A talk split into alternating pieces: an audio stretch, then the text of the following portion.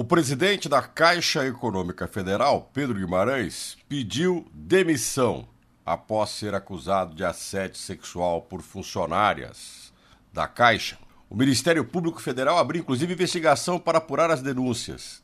Cinco mulheres relataram as abordagens abusivas, inapropriadas do presidente, ou agora ex-presidente da Caixa Econômica Federal.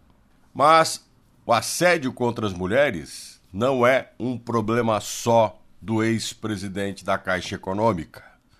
É uma prática muito comum. Inclusive, o levantamento feito por uma empresa de gestão de RH, a Minsight, revelou que mulheres sofrem três vezes mais assédio sexual do que homens em ambiente de trabalho.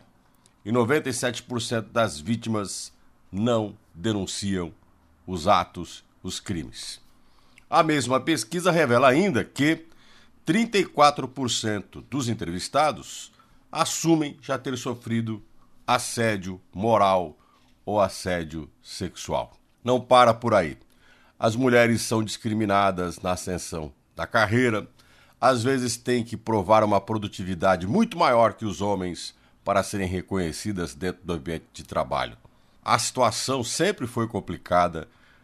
A prática do chamado machismo sempre foi uma constante, só vem à tona em momentos como este, que um homem importante, presidente da Caixa Econômica Federal, tem um ato de abuso dentro do ambiente de trabalho contra as mulheres.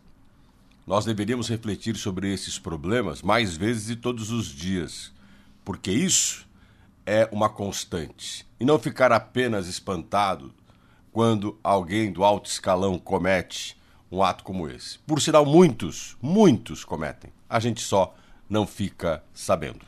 Ou, se sabe, faz de conta que não vê.